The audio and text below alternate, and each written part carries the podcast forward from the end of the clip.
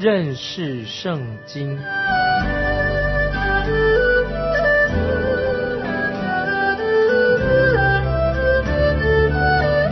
认识上帝的话，把上帝的话带到全世界。本节目是由认识圣经机构和环球广播电台联合制作，欢迎收听。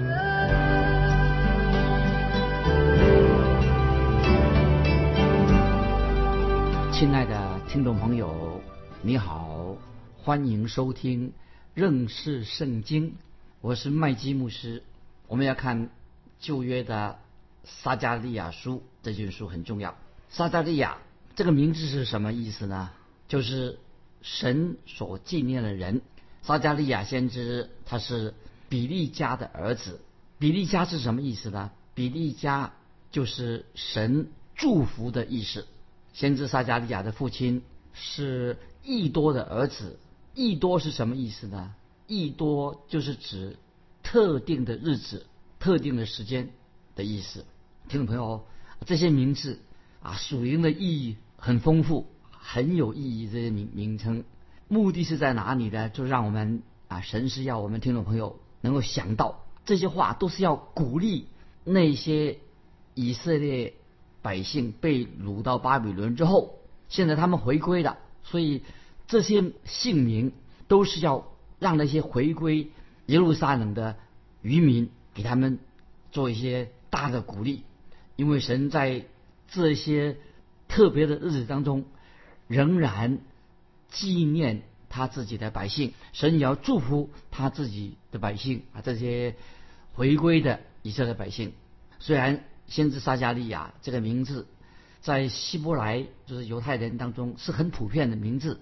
旧约圣经里面就有二十八个不同的撒加利亚。有些圣经的学者认为，他们怎么说呢？他们是他认为撒加利亚书这个撒加利亚就是主耶稣在马太福音二十三章三十三十五节所提到的那位殉道的撒加利亚，在马太福音二十三章。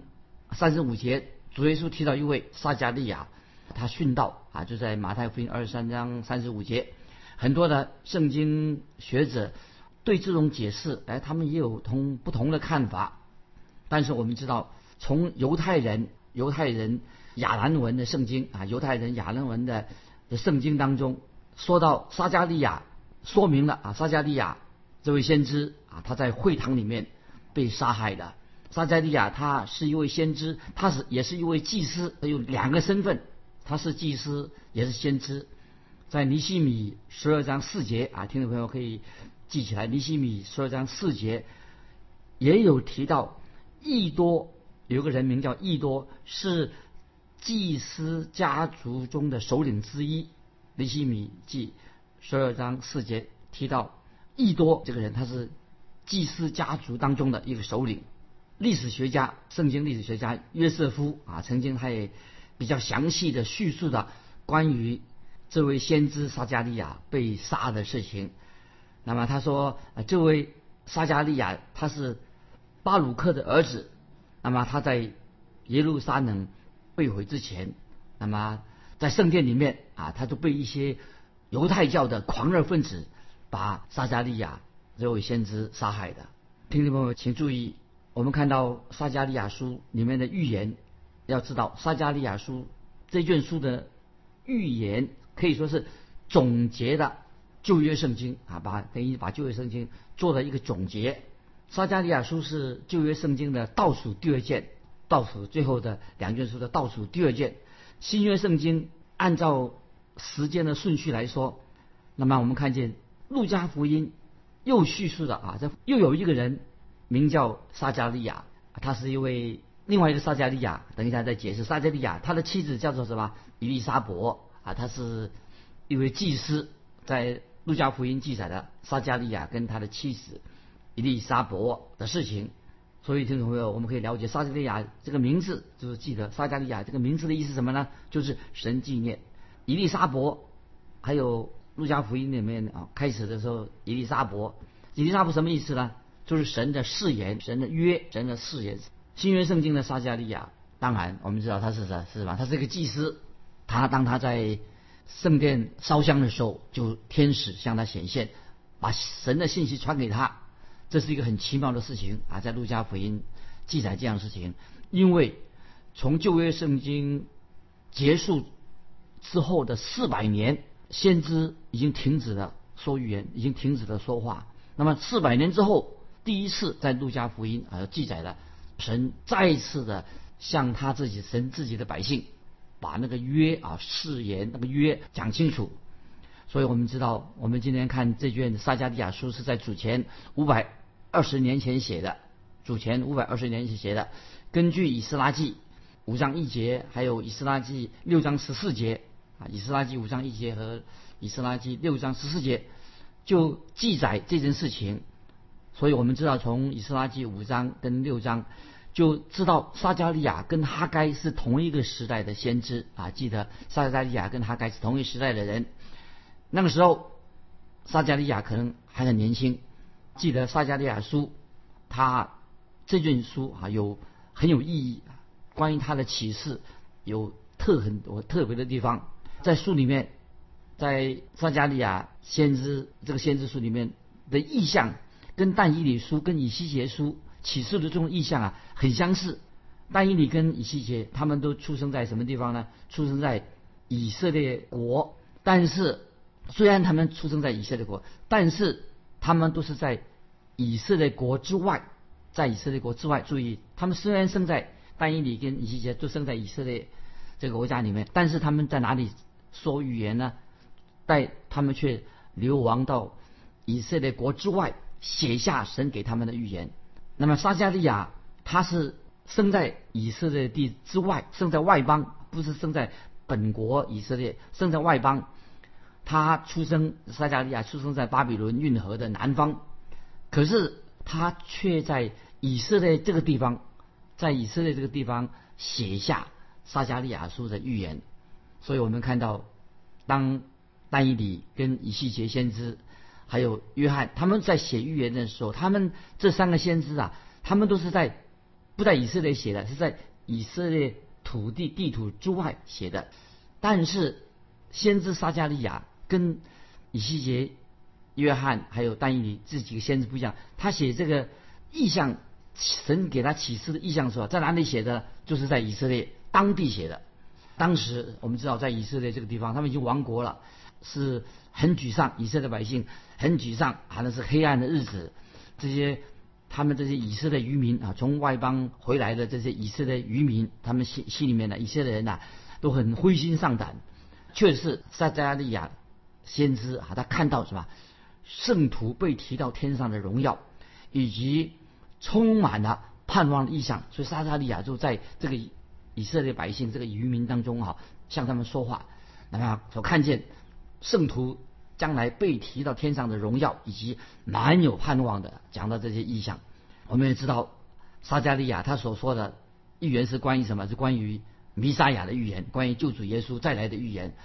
所以撒加利亚书这先知比其他的小先知书，他说关于弥撒亚救主再来的预言写的很多，比其他的先知书多。因此撒加利亚书啊，听到没有？很重要啊！所以撒加利亚书。啊，我们知道这位先知撒加利亚书这位先知，跟哈该是同一个时代的人，但是他写的预言跟哈该的风格不一样。显然，撒加利亚跟哈该这两位先知他们是互相认识的，而且他们在同一个时期向同一群以色列百姓说预言，可是他们所说的预言的角度不一样，就像两个不同的人一样。即使他们两个人虽然生在活在同一个时代，也是针对同一群的。人说预言，但是他们说预言的内容的方式都不太一样。那我们知道哈该这位先知，我们已经听众朋友已经读过哈该书啊。哈该先知这个人非常脚踏实地，他是先知哈该是一个非常脚踏实地人啊。他实际的去衡量他的脚步啊，他踏在这个这个地基上，建殿的地基上，很实际的去看。可是撒加利亚先知呢？哎，他是一个梦想家哦，他在梦中。看到十个意象，所以他很会做梦啊，他是一个梦想家，所以他有意象。那么我们说就是这样说，撒加利亚他有意向，哈该先知呢，他人是非常脚踏实地的。这两个人同在一个时期，针对同样的人，面对同样的问题，传达了神给他们的信息。感谢神，今天撒加利亚这位先知啊，先知书撒加利亚书仍然对我们听众朋友说话。今天我们这个时代也需要有这两种人，这两种人他们可以彼此的配合。那么我们需要一些真正的脚踏实地的、很务实的、务实的人。但是我们教会里面也需要有一些人啊，他有有理想、有意向的人。这是这两种人呢，一起来配搭。因为只光光有梦想啊啊，说有一些梦想，这个很危险。所以那些梦想家往往他们都不太实际。但是一些太实际的人，比如说啊，这个人做事情啊中规中矩，太实际了，但是他又缺少了意向啊。所以听众朋友，给听众朋友做个参考。所以这两种人能够合在一起，就是一个完美的结合。一个有意向的人跟一个脚踏实地人呢，结合起来，那么就是一个完美的组合啊！这是我个人的看法。那接下来我们继续介绍撒加利亚书。撒加利亚书前面六章跟弥撒亚就救主，跟弥撒亚就是救主的意思。弥撒亚救主以及千禧年啊，千禧年有关系啊，所以撒加利亚前六章是讲到救主弥撒亚的再来，以及跟千禧年有关系。那么这一段一到六章的经文啊，记载了先知撒加利亚在晚上他就一年看到几个异象，看到十个异象。我想那个晚上真是一个奇妙的晚上，竟然撒加利亚先知一个晚上啊看到十个异象。我们看一章一节啊，撒加利亚书一章一节，大利乌王第二年八月，耶和华的话临到益多的孙子比利家的儿子。先知撒加利亚，这是一章一节。撒加利亚说一章一节说，那说什么？大利乌王第二年八月，那么这是说明这卷撒加利亚书写作的日期，以及外邦君王所统治的时间，这个是合在一起，合在一起啊，很契合。因为以色列回归的这些渔民已经被巴比伦，巴比伦。被掳去七十年之后，他们重新回到了他们自己的故乡，回到以色列这个地方的时期。那么这个时候啊，我们知道在历史上，北国以色列跟南国犹大国两个这国家啊，北国南国都亡国了。那个时候他们都没有君王，也没有大卫的后裔。那个时候在做王，那个属于叫做上次提过了，是外邦人的时期。在一章一节提到大利乌王第二年。这跟哈该所说预言是同一个时期，所以哈该跟撒加利亚这两位先知是同一个时期，向同一群百姓说预言。哈该是在主前五百二十年六月开始说预言，撒加利亚是在两个月之后他才开始说预言。所以神在借由九月、十月、十二月、九月、十月、十二月，让先知哈该说预言。那么在十一月，神上撒迦利亚先知来说预言，那么所以我们看一章一节，耶和华的话就临到撒迦利亚。那么我们知道啊，先知哈该也是啊，也是开始也这样说耶和华的话啊，领导领导他。那么撒迦利亚跟哈该这两位先知，他们都是奉神的权柄说预言，不是自己想到说说什么，不是自己的话，乃是按照神的权柄来说预言，神所启示的。那么用同样的句子。在这件书上，撒加利亚书出现了十四次，所以我们知道撒加利亚书一共有几章呢？一共有十四章，所以平均每一章都出现，就强调耶和华的话领导啊，要做这个强调，这是神在说话。那么从撒加利亚书第二节开始，那么神就透过先知撒加利亚警告啊，提出警告回归的这些以色列百姓，所以我们看到。先知撒加利亚和哈该，他们都是根据神啊，神给他们的话语，根据神的权威来说语言，不是自己说的，根据神的权威，圣经的话就是神的话，神的权威。所以撒加利亚警告回归那些以色列百姓，不要随着，不要让他们不要再像以前被掳的这些他们的列祖列宗他们的行为啊，那些已经被掳到外邦去了，现在他们已经回到自己的地图了。不要跟他们一样啊！现在我们看撒加利亚书一章二节，撒加利亚书一章二节，耶和华曾向你们列祖大大发怒啊！这里先知撒加利亚告诉你们的祖先列祖列宗为什么被掳到巴比伦去呢？是因为耶和华曾经向你们的列祖大大发怒，为什么呢？因为你们列祖啊，以色列这些回归的百姓，他们的列祖犯了罪了，得罪了神，所以撒加利亚在警告他们：你们现在这些回归的以色列百姓，不要犯同样的错误了。接下来我们看撒迦来说一章三节，一章三节，所以你要对以色列人说：万军之耶和华如此说，你们要转向我，我就转向你们。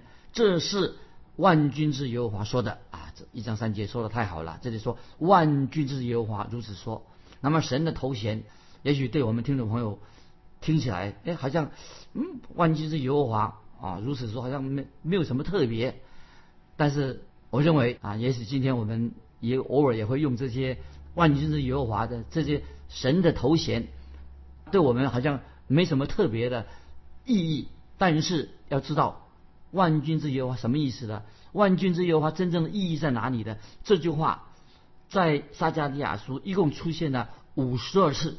为什么出是万军耶和华出了五十二次的？表示说这个非常重要。所以我要来解释这个万军啊，万军万军是什么意思呢？这是来自希伯来文，万军就是简单的意思是说就是侍奉的意思，或者说力量的意思，或者也是征战的意思。所以在万军包含了三个意思，表示说侍奉、服侍的意思，代表力量、有力量的意思，也有战争的意思。所以在这个万军暗示，已经在这个字眼里面呢，已经告诉我们了啊，就是暗示出来，神要使他的百姓蒙福，因为啊，神是祝福福分的一个源头，就是神啊，就是这句话已经暗示万军这句话，表示说。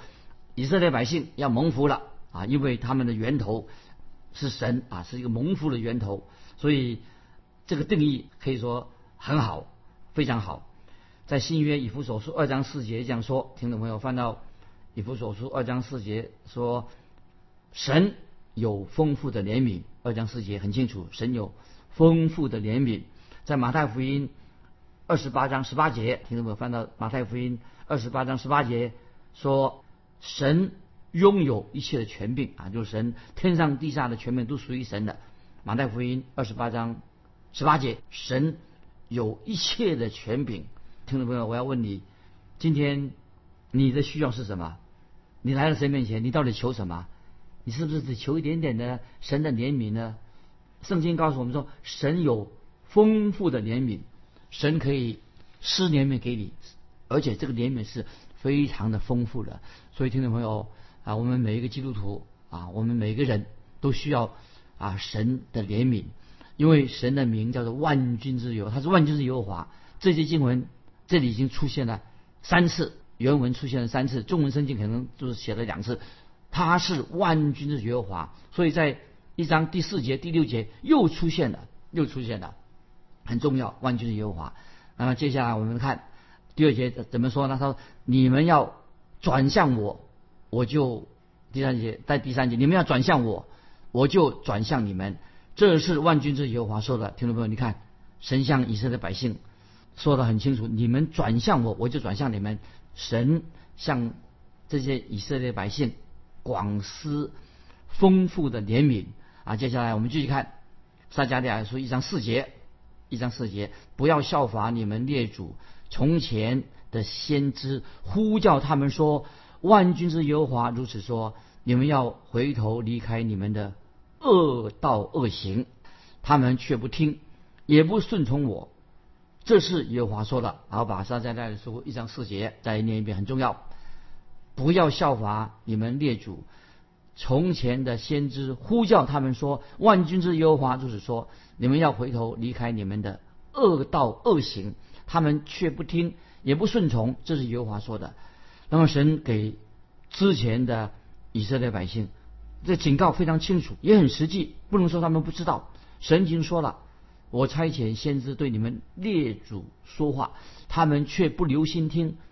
那么我们知道，在以色列百姓的历史当中，神差遣先知何西亚，也差遣先知约尔，也差遣阿摩斯，神也差遣以赛亚，差遣耶利米，都向以色列百姓说话。那么神说：“我差遣所有的先知，都曾经对过你们列祖列宗说话，但是你们的列祖却不听这些先知，我所派来的先知所说的话，也不留心听他们所传的信息。”这里特别强调说，所以你们被掳了，被掳到外邦，被巴比伦人掳去的原因就是在这里，因为他们拒绝不留心听神透过先知所说的话。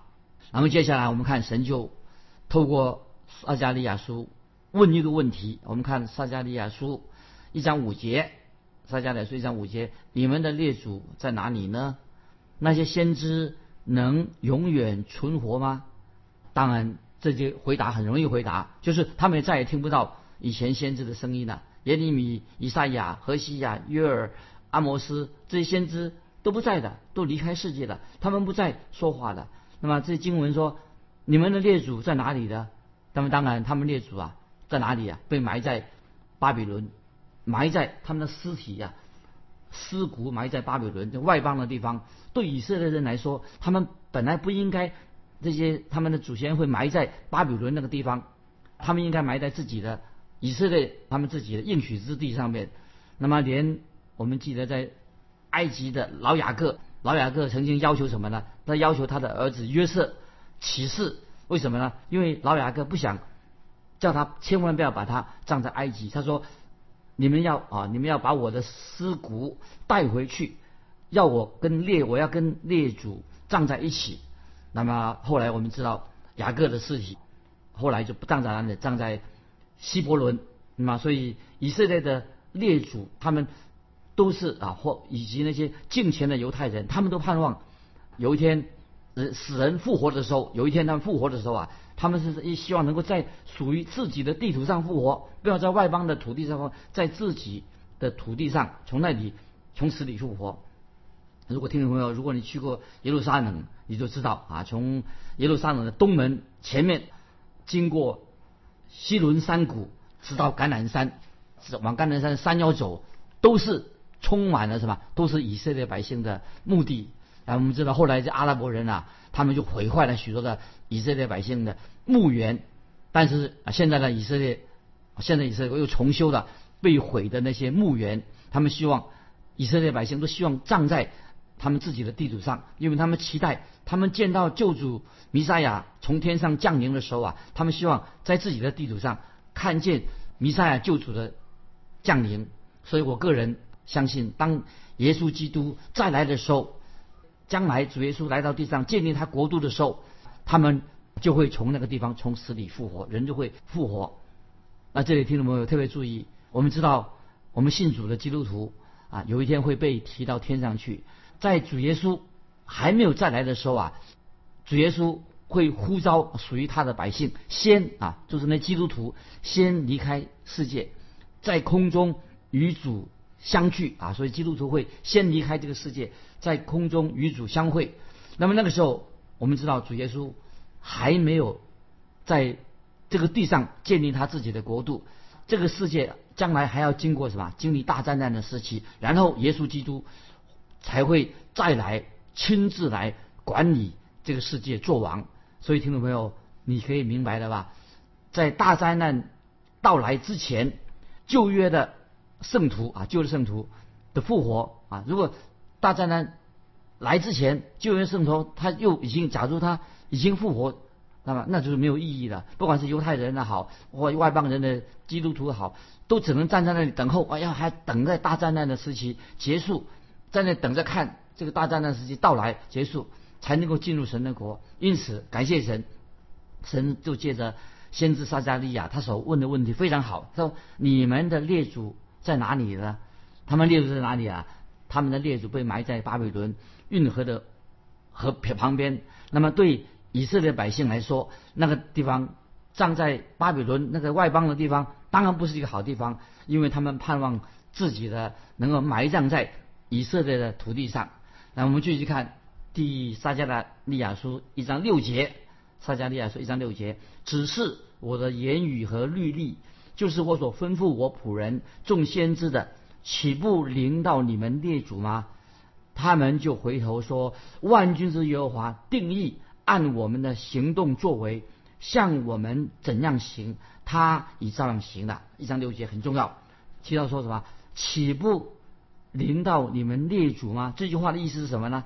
意思是说，岂不是追上你们列祖？是追上你们列祖的意思？因为什么呢？他们犯了罪了，神已经审判他们了啊！追上他们列祖是神已经追了他们，神已经审判他们了。那么一章六节啊，撒迦利亚说，他们就回头说：万军耶和华定义按我们的行动作为，像我们怎么样行，他已照样行了。这里是很清楚的。这些以色列百姓终于愿意承认，神为什么审判会临到他们身上？为什么审判会临到会临到临到他们身上的？乃是因为神是公义的，神必然会审判，因为神已经警告过他们，因为他们列祖不听，所以审判就临到了。所以这句话一章六节这句话就总结了从一章到六节啊，做一个结论啊，做做了一个总总结啊。今天因为时间的关系啊，我们就分享到这里。问听众朋友一个问题，欢迎你来信跟我们分享。这个问题是：神的审判是公义的吗？我们该如何来面对神公义的审判？欢迎听众朋友来信跟我们分享。来信可以寄到环球电台认识圣经麦基牧师收。愿神祝福你，我们下次再见。